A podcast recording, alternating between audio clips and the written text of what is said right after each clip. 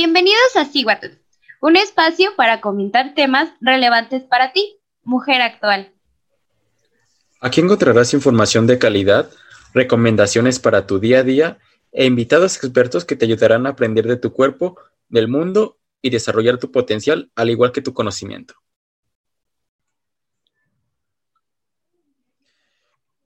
Hola, buenas tardes, buenos días o buenas noches, dependiendo el día y hora y momento que nos esté escuchando, ¿no? El día de hoy me complace saludar y traer a este super invitado, Omar Herrera. Bienvenido a este tu episodio, tu podcast. Bueno, muchísimas es, gracias. Es nuestro podcast, ¿no? Pero te lo prestamos un ratito. muchísimas gracias. Es, para mí un, un, honor estar aquí en ese espacio y, hablar sobre el tema que se va a hablar el día de hoy. Pues Omar, bienvenido.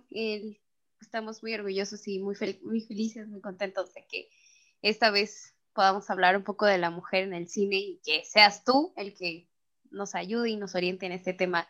Y pues, ¿por qué no empiezas por contarnos un poco cómo es que, de ti sobre todo, cómo es que llegas a, a esta parte de me gusta el cine y ahora sé del cine y cómo te empezaste a interesar por el cine?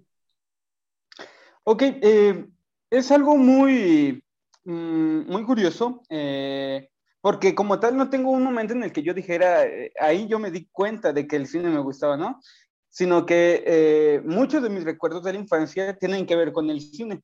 Este, yo, yo me, recuerdo entrando a, las salas de cine cuando todavía no, no, este, no había la numeración de asientos, por ejemplo, y que nos tocaba sentarnos en, en las escaleras porque las salas estaban llenísimas, o, este, o salir eh, de ver el hombre araña fingiendo que soy que soy Spider-Man, ¿no? Y, ese, y creo que eh, se parte de, de, la razón por la que actualmente eh, consumo mucho cine se, se debió a que eh, muchas de las maneras en las que me enseñaron a hacer cosas fue a través del cine. Por ejemplo, mi mamá cuenta la anécdota de que ella para enseñarnos o, fomentar la lectura nos ponía las películas que, que, nos gustaba en inglés con subtítulos para forzarnos a, que leyéramos, ¿no? una conducta muy, muy poco ortodoxa a lo mejor, pero que terminó fomentando eh, este gusto. Eh, porque sí, yo, yo recuerdo estar en contacto con, con el séptimo arte desde, desde muy temprana edad. A lo mejor las primeras películas que me marcaron pues fue Star Wars que, que veía con mi papá, este, El Hombre Araña, y, ya poco a poco eh, fui fui encontrando yo mi propio gusto por, las películas, empezar a, experimentar con otros géneros, este, ver películas que, a lo mejor eh, no a todos les gustaban y en determinado punto pues ya mi, mi, este, mi arsenal de, películas creció demasiado y empecé a aprender eh, mucho acerca de los conceptos de, de, cine que se va dando de manera orgánica, ¿no? Eh, me empezó a llamar mucho la atención y empecé a investigar sobre este gusto y pues actualmente eh, trato de, entender muchas cosas todavía eh, sobre el cine, pero mm, sobre todo me gusta explicarle a las personas porque hay cosas que, nos mueven en las películas y que no entendemos qué es lo que nos mueve hasta que nos ponemos a, analizarlas. Se me hace un método curioso ese de tu mamá. tal, tal, vez en un futuro, si es que llego a tener hijos, lo pongo en práctica. es que se me hace, se me hace, no sé, práctico. Porque, porque tal vez al, al mismo tiempo, inconscientemente, pues también le estás metiendo el inglés. Ajá. Entonces es como que, tal vez como bien lo dices, un no tan ortodoxo, pero interesante. Sí, sí, creo que, creo que funcionó. Con mayor razón, entonces me, me interesaría. Pero bueno, no, no venimos a hablar de técnicas de las mamás de Omar. Venimos a mencionar la mujer en el cine, pero pues no solo la mujer como actriz, ¿no? Que es lo que muchos dicen, ah, ahí van a hablar solo de actrices, no. Eh, empecemos, o me gustaría empezar a tocar las primeras mujeres eh, cineastas, Omar las, las pioneras en, en este tema. Claro que sí. Es, eh, bueno, eh, para empezar, la historia del cine es una historia que está muy ligada a, a la mujer. ese, el cine nació originalmente gracias a, una mujer. E, esa mujer fue Alice Guy Blanchet, este, que, que, es una francesa que con la compañía Gaumont, eh, acompañó ese, al director de la, de la, compañía, ella era eh, secretaria, ese, y, lo acompañó a una exhibición privada del cinematógrafo que habían eh, creado los hermanos Lumière. entonces, ellos tuvieron acceso a, a, esta proyección, incluso antes de que fuera pública la, la, primera película, que es esta eh, clásica película de los trabajadores saliendo de la, de la, de la empresa y, ese, y, y el, el, tren eh, que va dirigiéndose hacia la pantalla, ¿no? Película que asustó a, a, las personas en su, en su momento porque creían que el tren se iba a salir.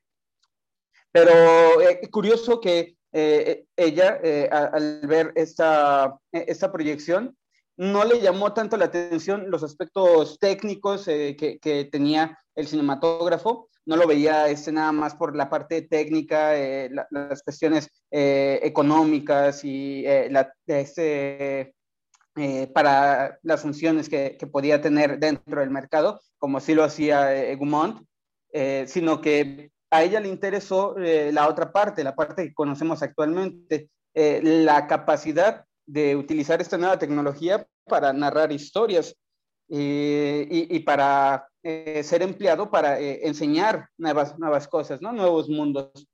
Entonces, esta idea se, le incrustó en la cabeza y, y, no la dejó en paz. Tanto es así que en 1965 ella eh, filma la, primera película este, de, de, de ficción, que es una adaptación de un relato francés que narra que las niñas nacen de, de, de, las coles y, y los niños de... de no, la, las niñas nacen de las flores y los niños de las coles. Y, este, y es un, un film chiquitito de unos minutos este, que se puede encontrar remasterizado por ahí en YouTube. Y, y a partir de ahí se dio rienda suelta. No solamente fue la primera mujer en, en, en grabar eh, una película, eh, e, esa película que les digo salió en 1965 y la, la, que durante mucho tiempo fue considerada como la primera película de, de ficción, que es Viaje a la Luna, salió en 1902. Entonces, eh, ocurrió por ahí algo, algo curioso, ¿no? La, la historia se encargó de, de, ocultar a esa mujer de, del ojo público. Eh, nunca se le reconoció el, trabajo que ella hizo eh, en el cine. Eh, incluso si sigues buscando hoy en día en, las enciclopedias o libros sobre historia del cine, eh, te vas a encontrar con que si llega a aparecer, aparece como la amante de Gumont o, este, o una directora de fotografía X, pero no como la figura importante que fue porque ella no solamente nos dio la, la primera película eh, de narrativa cinematográfica, sino que también nos, nos dio el, el, la primera superproducción cinematográfica, que fue un, un film que duró 33 minutos, este, que habla eh, sobre la vida de Cristo. De hecho, eh, eh, la película se llama eh, Nacimiento, Vida y Muerte de, de, Cristo. Y para la época fue, fue algo prácticamente impensable, este acto que ella logró porque usó 25 locaciones y más de 300 extra, y no estábamos hablando de una empresa cinematográfica eh, con las bases con las que hablamos hoy en día de la producción de películas, sino que era muy, muy amateur, muy apenas este, eh, tratando de, de, encontrar las nuevas narrativas que se podían formar a través del cine. Y, en su vida ella logró hacer aproximadamente más de mil películas pero aún así la historia de, de, decidió olvidarla, este, eh, y, eso nos habla de una visión muy, muy machista de, de la historia del cine, ¿no? Eh, todo el crédito se le da a, los pioneros del cine, pero este nombre tan importante se, se olvidó, y, no es hasta hace poco que eh, unas mujeres, parte de, de, su, de su, descendencia, empezaron a, a, a buscar eh, los films que, que, ella realizó eh, lamentablemente hasta el día de hoy eh, solo se han podido recuperar aproximadamente unos 60 films, entonces gran parte de la carrera que, que tiene Alice Guy este, pues, es desconocida. pero fue, fue una figura revolucionaria, este, porque aparte, si, si, fuera poco, todo lo que ya les he contado hasta ahorita de, de ella, también eh, fue, fue una pionera en tener el primer elenco afroamericano en, en, una, en una, película o en, en, una cinta. Hablamos de una época donde eh, el racismo eh, era, era reciente, este era el pan de, de, todos los días, y a los negros se les era representados en, las películas a, través de la técnica del black, del black masking, ¿no? que es pintar actores blancos con con, este, con estos tonos negros. y caracterizaciones, ¿no? Ajá, eh, eh, caricaturizar a, a, las personas, eh, a, las personas blancas, y de cierta manera rebajar el estatus de, de, las personas de color.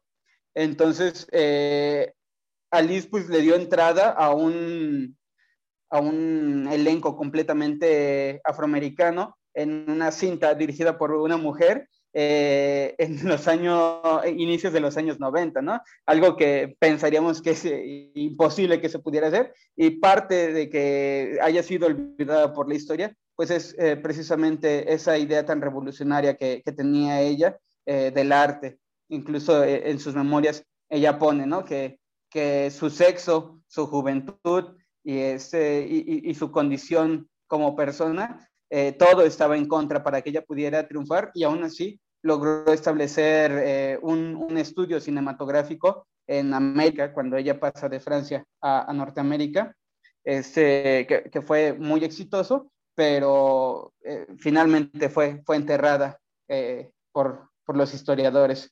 Y el crédito de todas sus películas o de la mayoría se le da a, a los directores de fotografía o a los editores de sonido eh, pero nunca a ella, hasta recientemente, y les hablo de recientemente, 2009, eh, 2005, se empieza a rescatar eh, su trabajo y se le empieza a dar la marca de que ella es una figura muy importante en la historia del cine y sin ella no existiría como, como es hoy en día.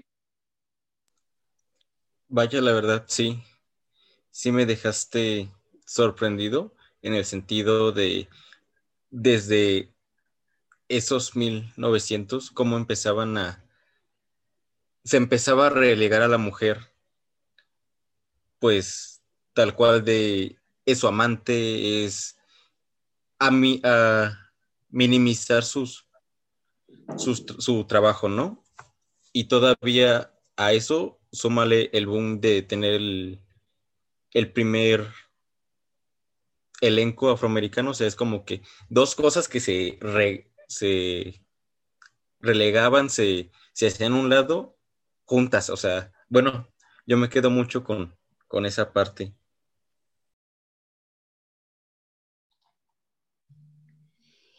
Y bueno, concuerdo totalmente con Kira, es muy curioso esta parte y, y sobre todo que pasa en todos lados, ¿no? Por ejemplo, en, eh, en la ciencia y la mujer que descubrió el átomo también se lo dieron a un hombre, simplemente porque ella no podía salir ahí.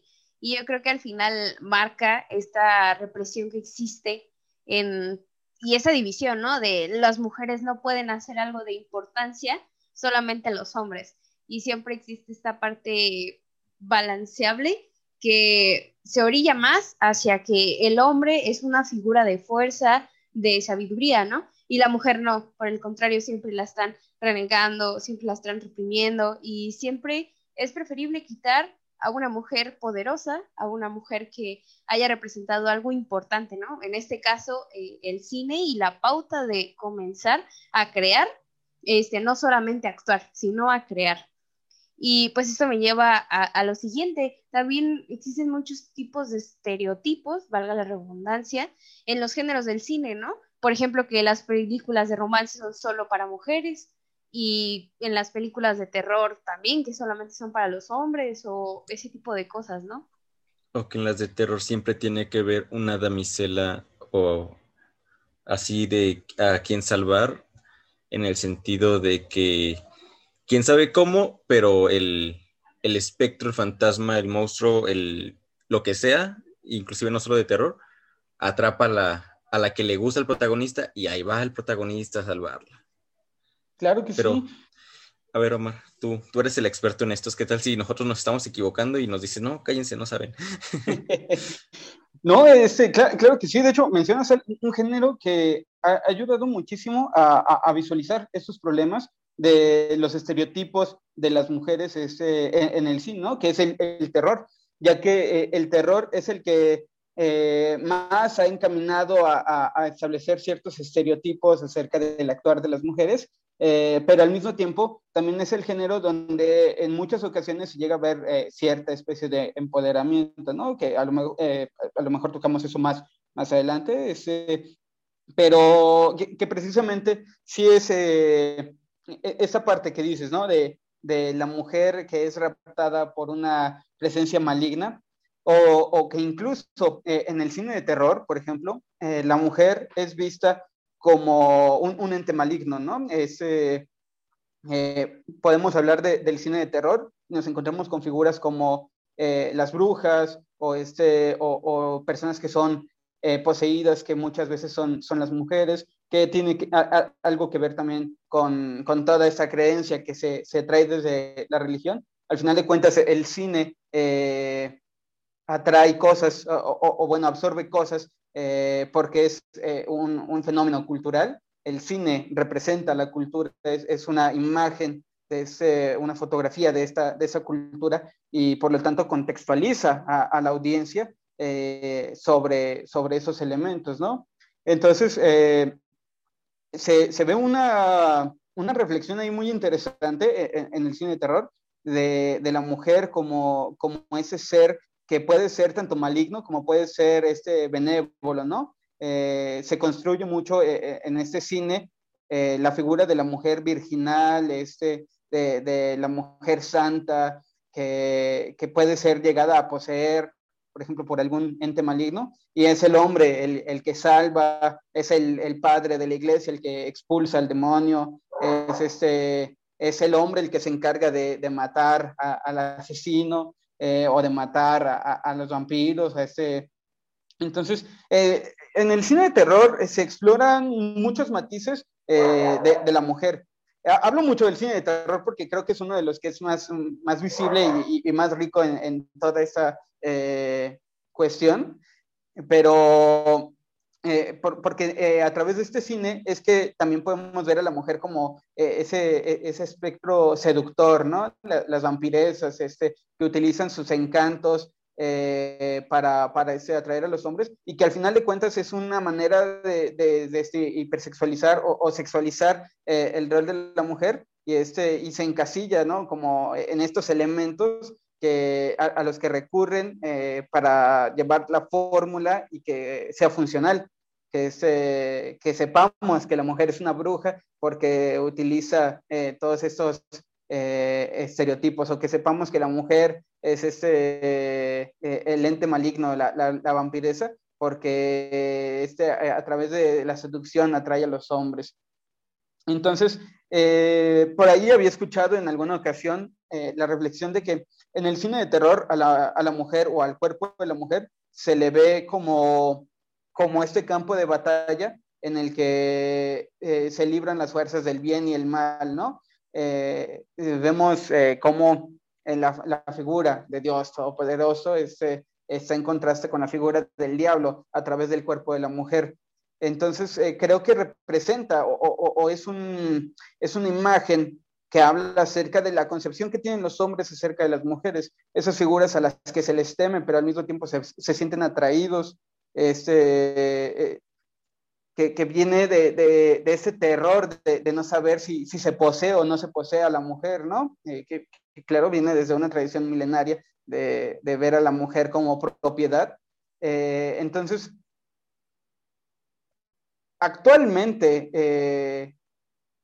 hay, muchas, hay muchos referentes que, que tratan de sacar a la mujer de ese, de ese rol o de esos estereotipos, pero a costa de algo que se le ha criticado mucho también a, las películas de acción o a las películas de terror, que es eh, este arco de transformación por el que pasa la mujer, de a lo mejor ser eh, la inocente, la virginal, a tener que masculinizarse de cierta manera para poder eh, romper ese estereotipo y poder así destruir al mal, ¿no? Este, se me viene a la mente Alien, el octavo pasajero, con esta de, Ridley Scott, Ridley Scott, este, donde Ripley eh, inicia siendo como e, esta pasajera, este, con todos estos rasgos femeninos que, se ve, pero que más adelante, conforme va avanzando la película, se va transformando y, es ella la que termina derrotando a, la amenaza, ¿no? Spoiler alert, pero pues es una, es una película ya, ya muy vieja, espero que, que, este, que ya muchos la, la, hayan visto. Es, siento que es cultura general, entonces. Creo que sí, siento que ya este punto debería de ser cultura general. Este... Eh, Resident Evil, ¿no? Bueno, con la, con la protagonista, acordándome precisamente de esto. También a Resident Evil, eh, se me olvidó el nombre de la protagonista, la verdad. Alice. Alice. gracias. Precisamente Alice, este, el, creo que si, si no mal recuerdo, espero no estarle regando, pero creo que en la, primera película sale en bata este, para mostrar su cuerpo. Y después, alrededor de todas las películas, todos los trajes que tiene son pegados al cuerpo, todos por ejemplo, Black Widow, lo mismo. Este, entonces, ellas son mujeres rudas, eh, no, es, no, es, la típica mujer eh, delicada que podemos ver en, en, muchas películas, y a mí me provoca mucha curiosidad esto precisamente que dices, ¿no? Cómo precisamente las mujeres son vistas y son sexualizadas en las películas, y en especial esa parte de volverlas masculinas, porque hasta cierto punto les, les dan como estas características masculinas de, por ejemplo, tomar o, de ser muy rudas o de saber pegar o, de saber disparar, ¿no? Entonces me, acordé precisamente de, Resident Evil, de toda esta saga, hablando un poco en esto del terror y, del drama, al igual que de acción, ¿no? Porque también Resident Evil es considerada como película de acción. Y pues eh, Black Widow en los Avengers, por ejemplo. Sí, ese... Perdón. no, adelante, adelante. Este, ya, ya que tocaste Resident Evil, me acuerdo, bueno, tanto en videojuego como en película, de esta. Ay, ¿cómo se llamaba? Ada. Ada Wong, la del super vestido rojo. Ajá. Siento que, a mi opinión, es de los personajes más balanceados, a pesar de que sí está eh, este lado machista que ya nos comentaste, ¿no, De tiene que saber pelear, tiene que saber disparar y todo, pero mantiene ese rasgo eh, fino, femenino. Bueno, sí, es eso un balance. Sí, porque marca a mi opinión de, en ese personaje en específico. Sí, marca la como esa línea eh, delgada de no de que no se debe de pasar, ¿no? entre la delicadeza de la mujer o lo que podemos ver en el cine como la delicadeza de la mujer y esa parte masculina que no debería por qué llamarse masculina, pero ok, esta parte masculina de, saber disparar, de tener habilidades este, que normalmente en las películas las mujeres no la tienen. No se, se ve mujeres, con, con, los hombres. Sí, y tristemente pues tiene este término masculino que no debería. Claro que sí.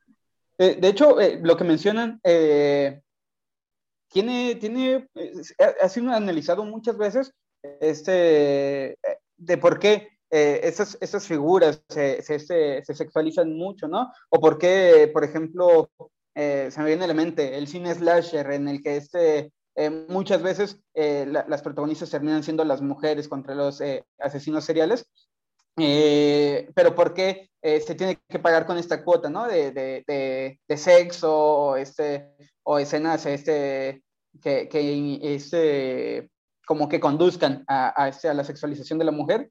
Y, y precisamente se, se cree eh, que, que, esta cuota que paga el cine de mostrar a mujeres muy atractivas en situaciones completamente sexuales, aunque a lo mejor no, no tenga por qué ser así, eh, por ejemplo, en películas como Los Vengadores, eh, no, no, no, hay un porqué eh, de, por qué Black Widow tenga que, tener ese, ese, atuendo, ¿no? Incluso podría llegar a ser muy incómodo eh, pelear eh, en la vida real con un vestuario como el que tiene Black Widow en la película, ¿no? O, este, o, no sé, la, la, bruja escarlata de los cómics también, que este, esos vestuarios como de leotardos y este, que, que llegarían a ser muy incómodos en una lucha verdadera.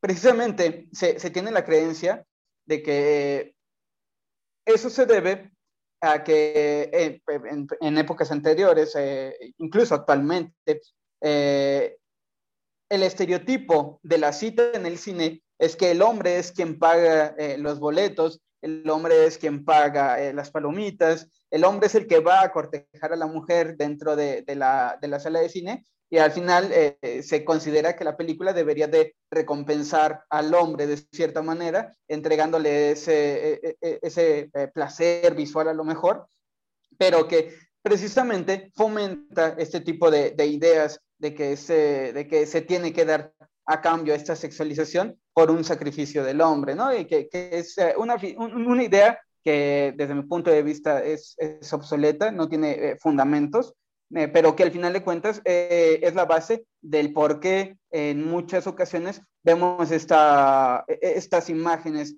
de, de mujeres eh, súper sensuales en la pantalla grande, únicamente para complacer al hombre, ¿no?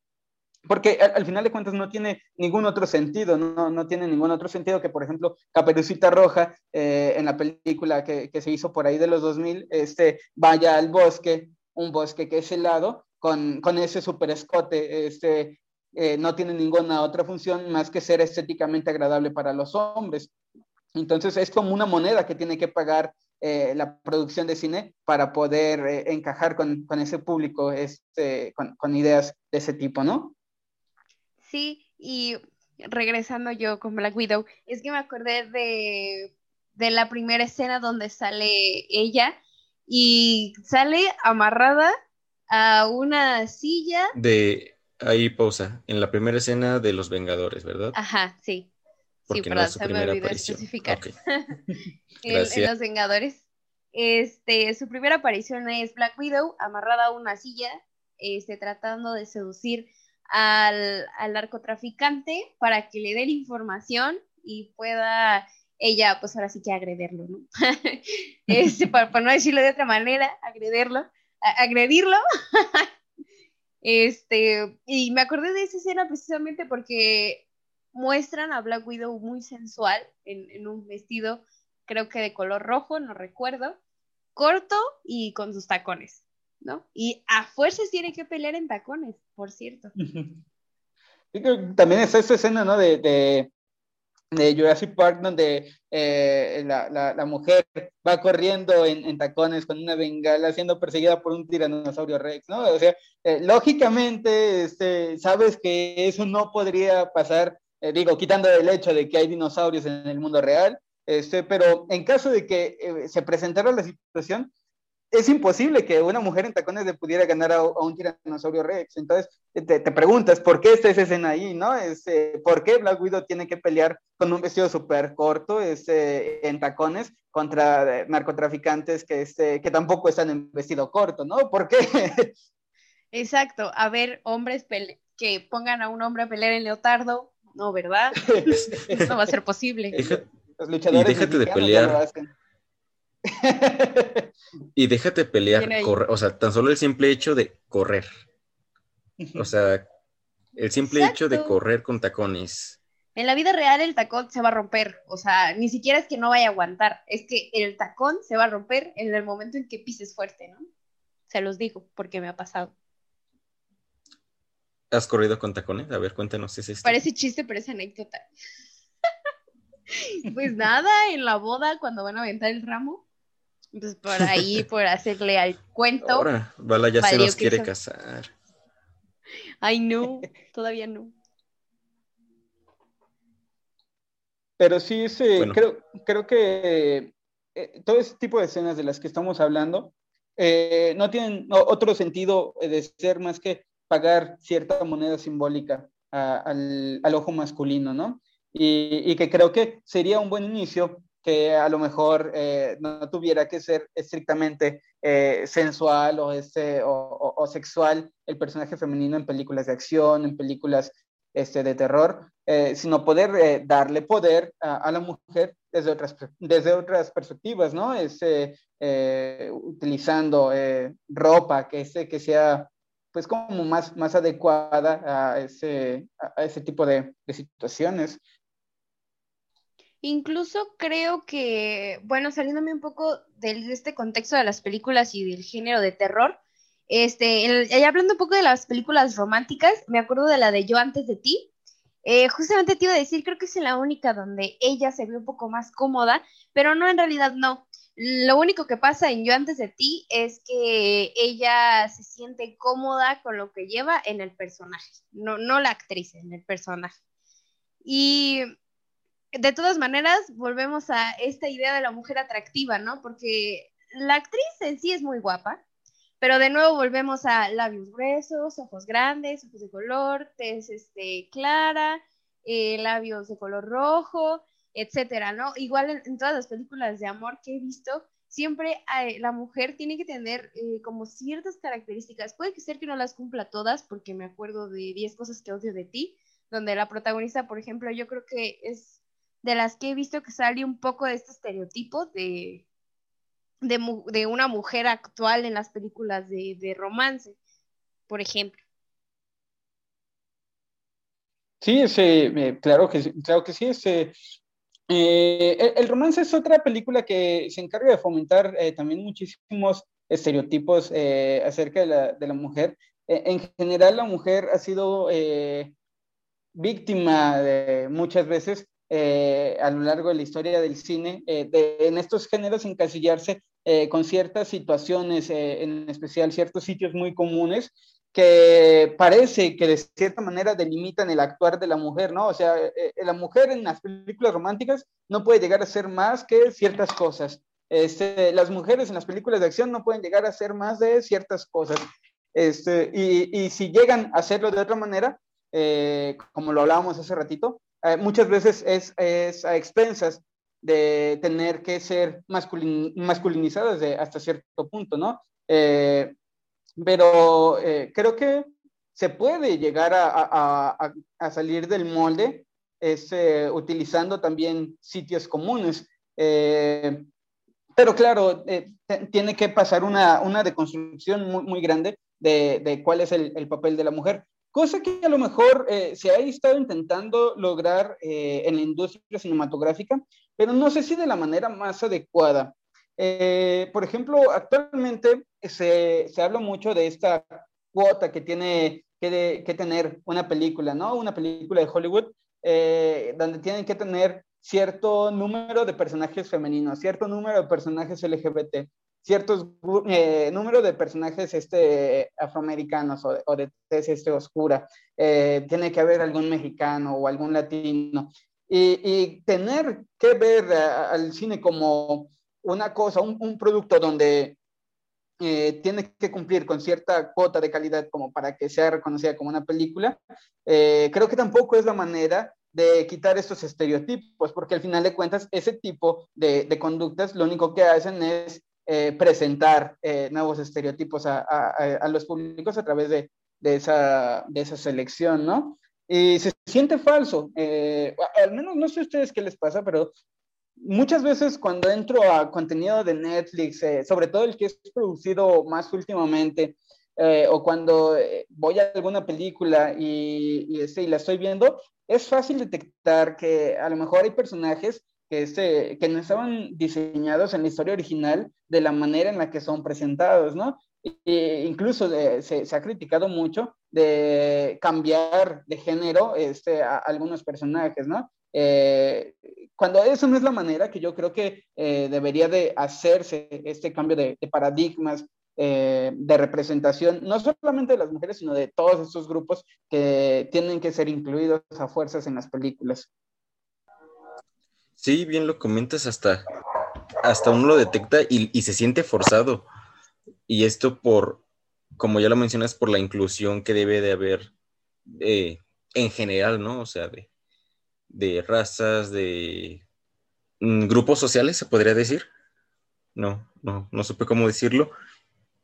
Pero ah, del otro lado de la moneda hay personajes que han sido enfocados, por ejemplo, de la comunidad LGTB y no se sienten forzados. Un claro ejemplo, o que me viene a la mente, y sí, gente, volveremos a mencionar Disney, es en High School Musical, es el personaje de Ryan, el hermano de Sharpay. O sea, el mismo director, este Kenny Ortega, creo que se llamaba, o se llama, el director de High School Musical, ha dicho que él escribió el personaje de Ryan como gay. Nada más que como al ser Disney, al ser una película para el público infantil y adolescente, y por los años 2000 que eran, no se pudo expresar o mencionar su preferencia sexual. Pero lo, ves y, y, lo, y se ve natural, se ve normal su representación o su orientación sexual de Ryan, a comparación de todo lo nuevo que ha estado lo políticamente correcto que intenta hacer Netflix, o ya no solo Netflix, sino en general la industria del cine, forzado, o sea, lo sientes y lo sientes forzado, tristemente, cuando no debería ser así. Hasta los, los besos, ¿no? Por ejemplo, entre parejas este, homosexuales, dices, ¿qué es esto? O sea, hasta te incomoda.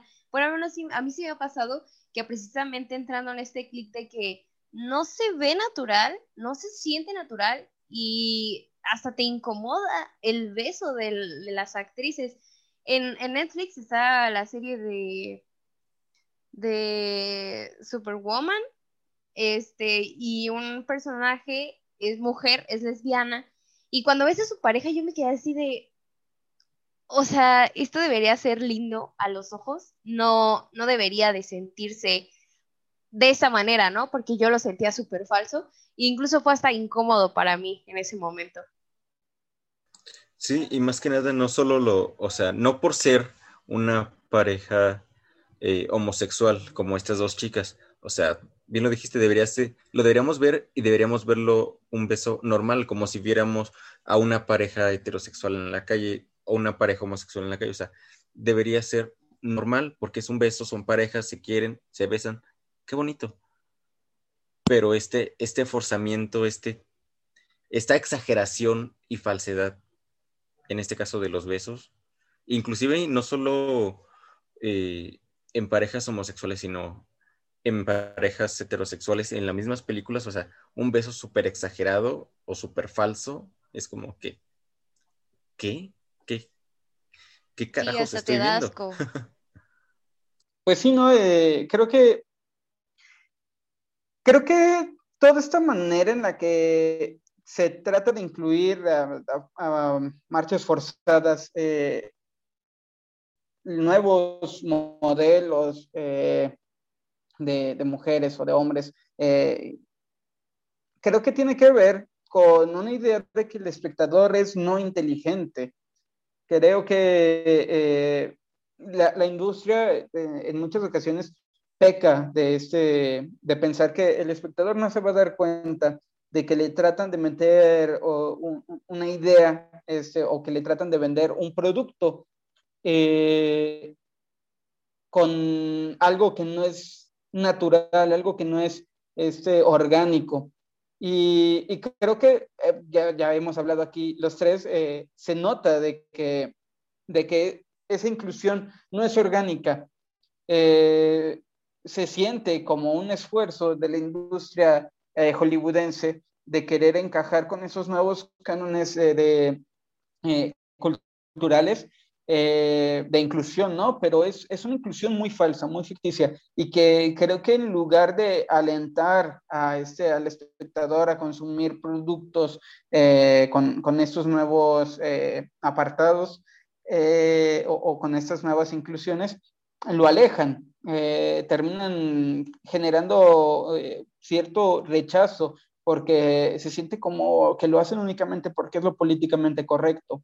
Y eso al final de cuentas es un, es un cine que no cumple con, con, su, fusión, con, su función de, de retratar eh, ideas que sean sinceras, ¿no? El cine, en lo personal, yo creo que el cine siempre debería de ser sincero, debe de comprometerse con los mensajes que, este, que quiere llevar y, el cine que hace este tipo de movimientos es un cine que no está comprometido, es un cine que está dispuesto a cambiar y deformarse y convertirse en un Frankenstein en pos de eh, querer encajar con todos estos grupos. ¿Por qué? Porque, claro, eh, conlleva que, es, que hay a lo mejor mayor cantidad de población que, va a querer eh, consumir el producto, por el simple hecho de que se ve representados, entre comillas, este, con, con estas producciones, eh, porque a lo mejor eh, está también producto ligado a una agenda políticamente correcta, eh, pero no lo hacen porque sea la intención original del film, simplemente lo hacen por cumplir con esa, con esa agenda, ¿no? Entonces, creo que desde mi punto de vista, ese cine no es un cine sincero y por lo tanto es un cine que está falto de un de un valor cultural. Es, algo que no, no, representa este, eh, a, la comunidad a la que intenta representar de manera efectiva. Y que creo que eh, es únicamente como, como, un, como un cuadro vacío, ¿no? O sea, te cuenta cosas, pero eh, no las sientes auténticas. Y a partir de ahí se desvirtúa completamente todo el mensaje de, de la película. Entonces, eh, sí, yo creo que, que, el cine que debería de, modificar todos estos moldes, que debería de modificar todos estos estereotipos, debe de ser un cine eh, que esté orientado este, a, a, ser sincero con, con, su mensaje, que no, que no tenga que partir de la idea de querer modificar el estereotipo para poder escribir la historia, sino que la historia por sí misma modifique un estereotipo, ¿no? No lo encasille en, en una serie de fórmulas para ese construir un personaje, sino que se atreva a ir más allá. Creo que esa sería la verdadera inclusión de las mujeres y, y, y de otras eh, comunidades o colectivos este, a, al cine. Y precisamente creo que esto no, no existiría o esto se iría disminuyendo si no lo consumiéramos, ¿no? Porque al final todo lo que se vende es todo lo que se consume. En este caso, todo este tipo de, de películas que hipersexualizan a la mujer se venden porque se consume. Al final todo lo que se vende se consume y el consumismo, pues en este caso de los hombres, es bastante en el cine. Claro que sí. Ese, Sí, creo que es, eh, una opinión que es completamente cierta. Eh, nosotros como consumidores tenemos que ser conscientes de que también eh, somos responsables de, de, este tipo de productos, ¿no? Al final de cuentas, todos estos proyectos, films, series de televisión, lo que sea, están diseñados eh, para atraer a, las masas, ¿no? Y si algo no atrae a, los consumidores, se, se, deja de realizar. Eh, entonces, creo que deberíamos de tomar conciencia de cuáles son eh, estos productos que consumimos, que muchas veces nos gana el morbo por ese, porque nos enteramos de que cierta cosa es, es, es horrible y decimos, a ver qué tan horrible es y le ponemos play y pues ya estamos ahí creando una reproducción, ¿no? Al final de cuentas, a, las plataformas o a las eh, productoras de, de, las películas no les va a importar si la reproducción que se hizo eh, resultó en una crítica positiva o en una crítica negativa, sino que se hizo la reproducción, ¿no? Entonces, al consumir nosotros este tipo de, de, de material, eh, estamos fomentando una industria que, que, termina entregándonos el mismo tipo de material, ¿no? Porque les funcionó, tuvo éxito y, se repite la historia. Entonces deberíamos de ser un poquito más selectivos y más activos al momento de, de, disfrutar el cine. Eh, deberíamos de estar comprometidos también nosotros con consumir cine que sea de calidad. No digo que, que, todo lo que veamos tiene que ser cine francés en blanco y negro, con subtítulos en coreano y, no, este, pero, pero tampoco este, se trata de, de, este, de seguir consumiendo las películas que sabemos que, que son, que, que, tienen mensajes vacíos, ¿no? Porque eh, al final de cuentas, eso que a nosotros a lo mejor nos puede llegar a parecer un mensaje vacío, para, para otra persona puede darle un mensaje completamente equivocado. Y, creo que esa es una, una, herramienta de doble filo, es algo muy peligroso.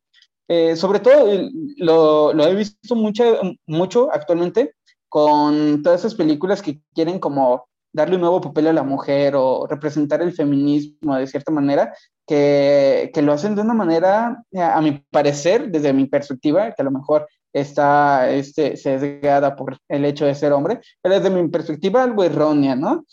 Eh, se me ocurre, se me viene a la, a la mente Aves de Presa, que es el, el, estreno eh, de película de mujeres eh, o protagonizada por mujeres más reciente que hemos tenido, al menos a la fecha de publicación del, del podcast, es eh, donde se trata de, de meter un mensaje, al parecer, de independencia de la mujer, de este, de, incluso en el título lo tiene, ¿no? La emancipación de, de Harley Quinn, pero que creo que tiene un mensaje muy equivocado, es como un feminismo barato, vendido para, para, este, para agradar a, cierto tipo de agendas y, que creo que más que ayudar a, este tipo de movimientos este, o a crear eh, nuevas perspectivas de la mujer en el cine, eh, lo único que hacen es echar para abajo un arduo trabajo que han tenido muchas cineastas o, este, o muchos proyectos para, para poder generar una nueva visión de la mujer, ¿no? Creo que es una película que eh, pretende eh, eh, llevar o conducir una visión de las mujeres libres de los hombres, pero al final de cuentas la trama termina siendo seguida a través de, los hombres. Sin, los hombres no existiría la trama y, y, se exponen situaciones muy irreales únicamente para hacer brillar un personaje en una aparente libertad. Entonces, eh, creo que eh, ese tipo de feminismo vacío es el que le hace mucho daño a, los mensajes que se deberían de transmitir.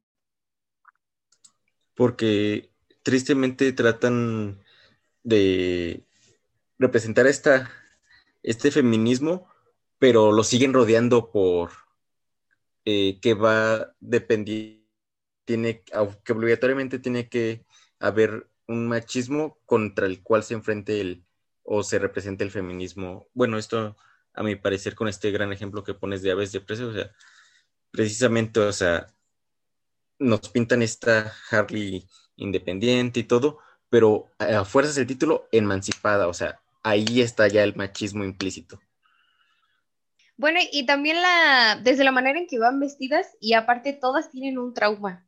No sé si, si se pudieron dar cuenta de ello. Todas tienen un trauma y son rudas o son, son de esa manera de acuerdo al trauma que tuvieron. Eh, igual pues es lo que pasa con, Harley Quinn, ¿no? En, en, sí el personaje es ese, ¿no? Es una, bueno, al menos como lo caracterizan, una psiquiatra que, que terminó mal, en este caso por culpa del guasón, ¿no? Pero todos los demás también tienen un trauma.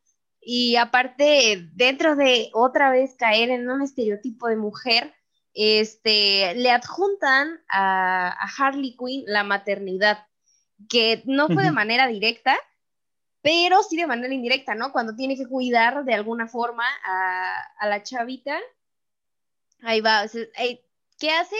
Ahora ya no es solamente Harley Quinn, ¿no? Ahora es Harley Quinn, mamá, indirecta, de, manera indirecta, porque es como si obligaran al personaje a ejercer la maternidad, ¿sabes?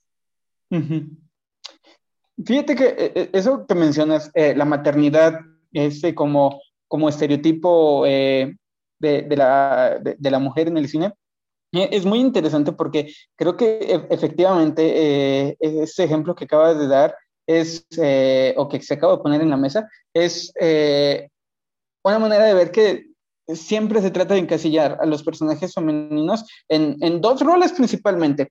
Eh, en el mujer eh, maternal o en el mujer doméstica, ¿no? Eh, encerrarla en, en, la casa o en actividades domésticas o en la este, cocina o, este, o, o, que la mujer tiene que estar a cargo de alguien, ¿no? Este, proteger a, los hijos, este, cuidar de su esposo, este, sino como toda esta cuestión que no hace más que reforzar precisamente estos estereotipos que, se genera, que creo que principalmente los podremos encasillar como en estos dos, que creo que son las representaciones eh, en su mayoría de la mujer en el, en el cine. De una u otra forma terminan eh, en, enmarcadas o en la, en la maternidad o, o en la domesticidad. Eh, incluso si, este, si nos vamos un poquito más allá a la literatura, que recuerdo que tenían su, su programa sobre literatura y, y la mujer, en, en, los cuentos de hadas también este, eh, se representa el encierro de la mujer, ¿no? En, cierto espacio, eh, como para impedir que sea el deseo de, de otra persona, ¿no? Que, que sea el, el deseo de, de, otro hombre. Y eso, eh, al final de cuentas, no, no, tiene otro mensaje más que la mujer es parte de la propiedad de, del, del, hombre, ¿no? Y, y, debe de ser eh, para uno solo y, nada más. Entonces, creo que ese, regresando a, a, lo de aves de presa, eh, ese, esa inclusión del feminismo en el cine metido con calzador, a mi parecer, eh, pone en la mesa que aún no estamos listos eh, para poder llevar eh, nuevas visiones de la feminidad o, este, o el feminismo al cine, sino que de nuevo lo volvemos a meter en una fórmula de que si una película va a ser feminista, tiene que tener estos elementos, ¿no? Por ejemplo, tiene que ser dirigida por una mujer, tiene que ser elenco, este, en su mayoría mujer. El hombre debe de ser este, un estúpido, o, eh, bueno, no, sé si puedo decir estúpido aquí, pero eh, tiene que ser eh, idiota o tiene que ser este, el malo malote de, toda la historia. Y, eso es una visión que está parcialmente alejada de la realidad. O sea, no es, no es un producto sincero, volvemos a, la sinceridad del producto, ¿no? No es un producto que cuente historias verdaderas sobre empoderamiento verdadero, sino que eh, se construye toda la trama para hacer creer que ese eh, falso empoderamiento es en realidad eh, una, una, emancipación de la mujer, ¿no? Una, una nueva perspectiva del feminismo en, en el cine. Y, creo que deberíamos de voltear a ver eh, nuevas, nuevas eh, maneras de, de, de, ver la, la, la, este, la feminidad eh, en el cine. Sí, Omar, bien, bien lo mencionas. Eh, igual a nuestro público que, que no ubique el episodio que mencionas, pueden irlo a escuchar después de este, es el episodio 2. Auto, autopromoción. Autopromoción. Pero sí, bien lo mencionas, o sea, aún no han encontrado, no, no que no, no estemos listos como sociedad para, para un feminismo en el cine, sino aún no han sabido adaptarlo de manera correcta, o sea, del, de lo que de verdad representa o es el feminismo. Y en sí yo creo que capturarlo va a ser complicado, ¿no? Porque al final estás hablando de, de una industria muy grande como es el, el cine entonces, el darle gusto a todos de por sí no es fácil. Entonces, imagínate ahora algo que yo a mi parecer como mujer veo tan complejo, que incluso yo, yo me considero una ignorante en esto del feminismo, ¿no? O sea, realmente yo siento que sé una nada, entonces yo creo que no sabría detectar cuando una película tiene un buen contenido feminista, yo no sabría detectarlo, ¿no? ¿Qué tal que la hay y, y no lo sé? Entonces yo creo que eso también es algo importante, ¿no? Primero tenemos que saber de algo para después poder identificarlo. Claro. Y, aquí quería preguntarles, yo, yo a ustedes, lanzarles ahora yo el, el, balón a, ustedes. Es, eh, ¿Ustedes piensan que, que el cine eh, que hable sobre mujeres debe de ser estrictamente hecho por mujeres, este, eh, que, que, solamente ellas deberían de poder representar eh, estas eh, nuevas visiones o, o, o, estas perspectivas de, de, de, la mujer en el cine, al menos? A mi opinión, yo siento que no. Y en el sentido de eh, poniéndome a mí como ejemplo de en este podcast, o sea, uh -huh. ¿cómo puedo yo hablar de la mujer, del feminismo, de todo lo que conlleva el ser mujer si no soy mujer? Pero precisamente porque no soy mujer, ese, pues ahora sí puedo decir de mi lado de la moneda, o sea, cómo, quitándonos esos prejuicios, esos, esos machismos, eso, todo lo que, la connotación que se viene rodeando, eh, y ya no como machismo, sino eh, como hombre, como persona, eh, como a mi opinión se refleja o puedo reflejar en este caso en el, en el cine a la mujer. Siento que no, que no es necesario. Siento que debería haber como que, como, como, vuelvo a lo mismo como el podcast, como una dualidad, o sea, como que mira, ¿sabes qué? Yo te pinto eh, este tema, yo me lo imagino así, este es mi guion. Y tú como otra guionista, ¿sabes qué? Este es mi guion. Ah, pues mira, pues nos adaptamos o nos acoplamos cada uno y vemos lo que mejor sale. Puede ser inclusive entre dos mujeres, entre dos hombres, no, no necesariamente hombre y mujer. Bueno, eso a, mi opinión personal. No sé si, si Bala concuerda conmigo, esté en contra, no sé. Bala, te escuchamos. Em, híjole, que es una pregunta muy buena, a decir verdad. Nos porque, curva. Por un lado, sí, claro, porque por un lado eh, es complicado que alguien que no experimenta algo lo opine o pueda hablar acerca de ello, ¿no? Eh, por ejemplo, ¿qué es lo que pasa, solamente poniéndolo por encima, qué es lo que pasa con el aborto, ¿no? Que muchas mujeres dicen es que no puedes opinar porque no tienes útero, porque no vas a pasar por eso y no has pasado por eso, ¿no? Y por un lado se entiende, entonces en este caso es lo mismo, que un, un hombre pueda representar a una mujer en el, en el cine, yo creo que no es imposible, pero sí puede ser complicado. Y, Concuerdo con Kira. Yo creo que una película que pueda estar bien representada tiene que tener esta dualidad en donde existan las dos caras de la moneda y juntas puedan hacer la moneda. O sea, yo creo que esa va a ser la clave en una buena película. Que existan estas dos caras y juntas puedan hacerse una. Entonces yo, yo concuerdo totalmente con Kira en esa parte. Claro. Fíjate que me, surgió la duda porque mientras estábamos hablando, me estaba acordando de la carrera de, Denis Villeneuve, eh, que es eh, este director que hace la, película de, de Arrival, este, y que también eh, ha hecho películas como muy pequeñitas al inicio de su carrera, pero que despuntó con, o, se posicionó en, en el mundo del cine ya más comercial a través de la película Incendies, eh, que se dio a conocer. Pero eh, si, si, uno se pone a ver eh, su, su, filmografía, es, es, una filmografía que habla completamente acerca de, o en su mayoría, de la, de la mujer y de la maternidad. Volvemos otra vez a lo mejor al estereotipo de la, de la maternidad, pero desde espacios que a lo mejor no son tan explorados, desde el miedo, desde este, el, la incertidumbre de, ser mujer o, qué te convierte este, en, mujer si, si, necesariamente la maternidad te vuelve, te vuelve mujer.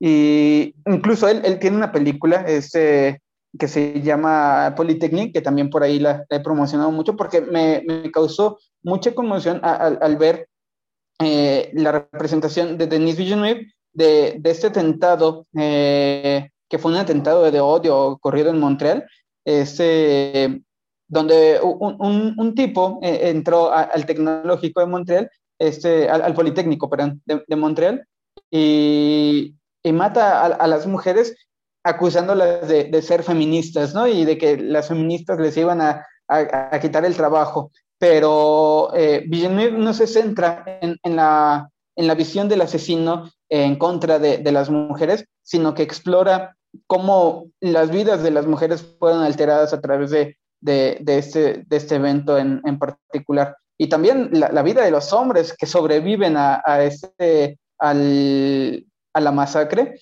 y que se, encuentran con que, eh, en efecto, las mujeres han sufrido demasiado y que ellos están encerrados en su burbuja y no se han dado cuenta de, de, este, de esta otra perspectiva, ¿no? De, de estos, eh, de, este otro mundo al que se enfrentan las mujeres. Y, me pareció algo muy curioso porque al final de cuentas no es una película dirigida por, por una mujer, sino que es una película dirigida por un hombre este, y, representa muy bien los papeles de, de, las mujeres, de nuevas imágenes, y a pesar de que toca eh, tópicos que son este, estereotipados en, el cine que habla sobre mujeres como la maternidad o, la feminidad, este, la, domesticidad, eh, los toca desde otras perspectivas, desde, desde puntos de vista que te hacen reflexionar eh, el por qué las mujeres este, se ven encasilladas en, en estos estereotipos. Y, creo que eh, hace un contraste con, con, esta otra, otra cuestión que hablábamos, ¿no? De que en este cine que trata de ser la cara del cine al feminismo, eh, que se siente vacío, eh, donde cumplen con una agenda en la que eh, son la mayoría del reparto mujeres o el reparto fuerte son mujeres y, está dirigida por mujeres y, este, y escrita por mujeres, ¿no? Entonces, como que no necesariamente muchas veces una mujer correctamente representada está llevada de mano de, de, las mujeres, pero no sé, sería meternos en, en una discusión que a lo mejor nos va a meter en caminos muy sinuosos. Y como cada viernes más, me da tanta tristeza decir esto. Ya está, es, es costumbre, tristemente, en cada episodio, que se nos está acabando el tiempo. Que no, no quisiera, la verdad no, no quisiera, porque el tema está muy, muy interesante. O sea, Omar espera una invitación en un siguiente episodio, porque la verdad, la, la plática contigo, eh, pues ya, ya te conocía, ¿no? Ya éramos compas, éramos amigos, entonces la plática contigo es bien a gusto y, luego, pues algo que, que es tú, que te representa como, como lo que es el cine, ¿no? O sea, escucharte de todo lo que nos puedes tú dar a conocer del cine, pues la verdad, muchísimas gracias por, por haber aceptado y estar en nuestro programa, en nuestro episodio del día de hoy, que en sí es tu episodio, nosotros solo te, te dimos el, espacio, pero pues el episodio es tuyo. ¿Alguna em, conclusión, algo que te gustaría que escucharan o que le quisieras decir a nuestros oyentes de Cibatul? No, pues primero eh, me siento muy, muy halagado por, por, como ya dije al inicio del podcast, esta, esta invitación. Este, la verdad es que es, eh, es un espacio que, que, este, que me parece muy, muy bonito que, que se abra, en donde permite discutir de, de, todos estos temas que muchas veces son, son este, poco tocados o, poco eh, eh, hablados en, en, la población en general y creo que hacen una labor muy, muy, muy chida al llevar todos estos temas a, a la mesa. Este, y, claro, me sentiría honrado si, si pudiera regresar acá. A lo mejor esta vez ya no solamente yo, sino hablando eh, también con la perspectiva eh, de, otra invitada que, que, sea mujer y seamos cuatro hablando sobre la mujer en el cine, no sé, sería interesante a lo mejor. Eh, y, pues sí, creo que como reflexión eh, final, me, me, llevo mucho esta cuestión de, de que el, el, consumidor es el principal responsable de, de todo lo que, lo que se produce. Eh, que no debemos de olvidar que si existen estereotipos es porque es, eh, es una función eh, o, un, algo establecido culturalmente que se ha estado repitiendo y que se sigue consumiendo y que, este, y que se sigue aceptando. Entonces, invitaría a la audiencia en general a, a, cuestionarse de todas las mujeres que ven en el cine, de, de ese eh, de todas las mujeres que realizan cine, eh, directoras, eh, este, directoras de fotografía, actrices, todo, todo, todo lo que compone el, al cine, se, pongan a, pensar qué es lo que está representando esa mujer, ¿no? Si, si, está representando nuevos papeles, si está creando nuevas perspectivas y, y sobre todo si nos damos cuenta de que hay algo que, que está fomentando estos, eh, estas nuevas miradas hacia, hacia la mujer en el cine, eh, lo fomentemos y, y, y, lo consumamos y eh, como, como consumidores exijamos más sobre ese, ese tipo de contenido y que seamos más analíticos al momento de toparnos con películas que nos demos cuenta de que están cumpliendo únicamente con una agenda y, hacer saber de que nos damos cuenta de que los mensajes no son los correctos, ¿no? De que son mensajes vacíos o, o que de plano no, no, hay ningún mensaje. Entonces, eh, pues sí, eh, creo que con eso, con eso me voy. Sí, Omar, esperamos próximamente tenerte aquí con nosotros y yo creo que sí va a pasar, o sea, por favor, no podemos decir esa oportunidad, es un muy buen tema. Entonces, este, sí, próximamente te tendremos por aquí. Muchísimas gracias por haber otorgado este, este espacio y este tiempo y toda esta información que sabes, ¿no? Que, que en realidad es bastante y sin querer te das cuenta de todo lo que has visto y hablo ya de darte cuenta en esta parte de la reflexión, ¿no? Y pues muchísimas gracias por, por este tiempo, este espacio y espero poder convivir contigo próximamente fuera y dentro de, del podcast. Muchísimas gracias, Kira, eh, Bala. Eh, pues aquí estaremos por si nos vuelven, me vuelven a, invitar. Eh, claro que sí, Omar, no, no te salvas de nosotros, ¿eh? y no sé si tengas algún, algún contacto que, que la gente te pueda eh, contactar hoy. Claro que sí. Eh, de hecho, recientemente acabo de abrir eh, mi página de, Facebook eh, para hablar de todos estos temas del cine que, que, me apasiona muchísimo y también a lo mejor por ahí meterle un poquito de psicología. es una página muy nueva, se llama Cine Encuadre, ampliando los límites del cine. esa es la página de Facebook. Por ahí van a poder estar encontrando reseñas, opiniones sobre películas, eh, a lo mejor no tan conocidas o de las que no se habla tanto, este, algunas reflexiones. Eh, y por otro lado, eh, también acabo de crear mi canal de YouTube. Todavía no, no hay un video arriba, pero esperemos que ya entre esta semana y la siguiente se sube el primero, que también se llama Cine Encuadre, con la E de cine mayúscula este, y ese se llama así únicamente eh, Cine Encuadre. Entonces, pues si, si pudieran por ahí darle una checada, si les gusta el contenido, pues eh, suscribirse al canal y, o darle like a la, a la, página de Facebook y compartir con sus conocidos. La verdad es que es un proyecto nuevo y al que le estoy echando muchas ganas y me haría feliz que, que se hiciera más grande. Claro que sí, igual van a poder encontrar los enlaces a sus redes, a su canal de YouTube y a su página de Omar aquí en nuestras redes de Siguatul. Muchísimas gracias. Pues nada, muchísimas gracias por quedarse hasta el final de este episodio. Ah, si, si vieron audiencia, me robó la, me robó la frase. ¿eh? Pero de todos modos, de esta excelente manera que lo dijo Bala, Gracias por, por quedarse, por aguantarnos un viernes más.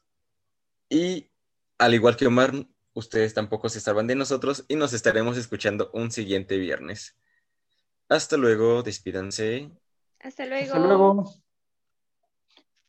Aquí termina Siguatón, pero pronto estaremos de vuelta. Esperamos que te vayas con un poco más de información. No olvides seguirnos en nuestras redes sociales para que no pierdas ningún episodio. Si te gustó, no dudes en compartirlo.